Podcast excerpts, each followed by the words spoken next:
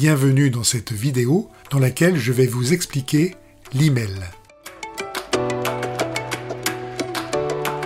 Pour bien comprendre mes explications, je vous invite à regarder mes précédentes vidéos.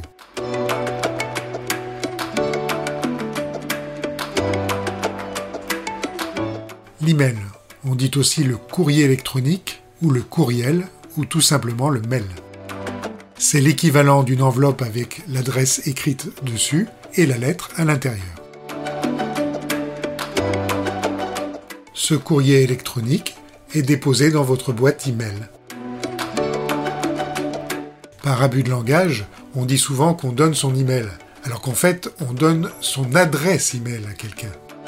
L'adresse email, justement, a toujours le symbole arrobase. D'ailleurs, connaissez-vous l'origine de l'arrobase? Cela vient du mot latin ad, qui signifie à destination de.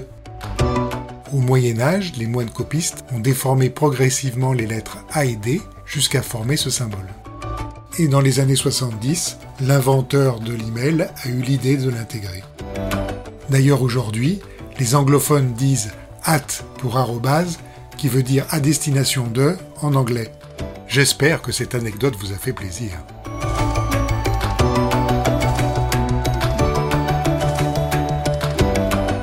Nous avons vu dans les précédentes vidéos que sur Internet, il y a des serveurs web, des serveurs de nom de domaine, et bien il y a aussi des serveurs mail.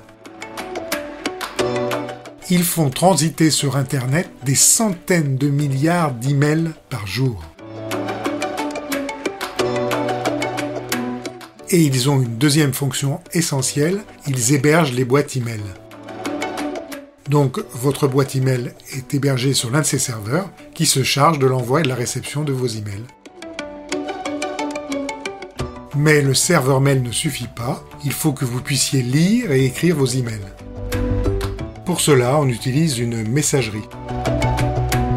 Vous l'avez compris, les emails circulent sur Internet de serveur en serveur. Les bonnes messageries chiffrent les emails, les rendant illisibles lors de leur transit sur Internet. L'email est aujourd'hui un outil indispensable de la vie quotidienne. Même le Code civil français reconnaît que le courrier électronique est une preuve valide pour conclure un contrat. En conclusion, vous comprenez l'importance de protéger votre boîte email avec un mot de passe solide.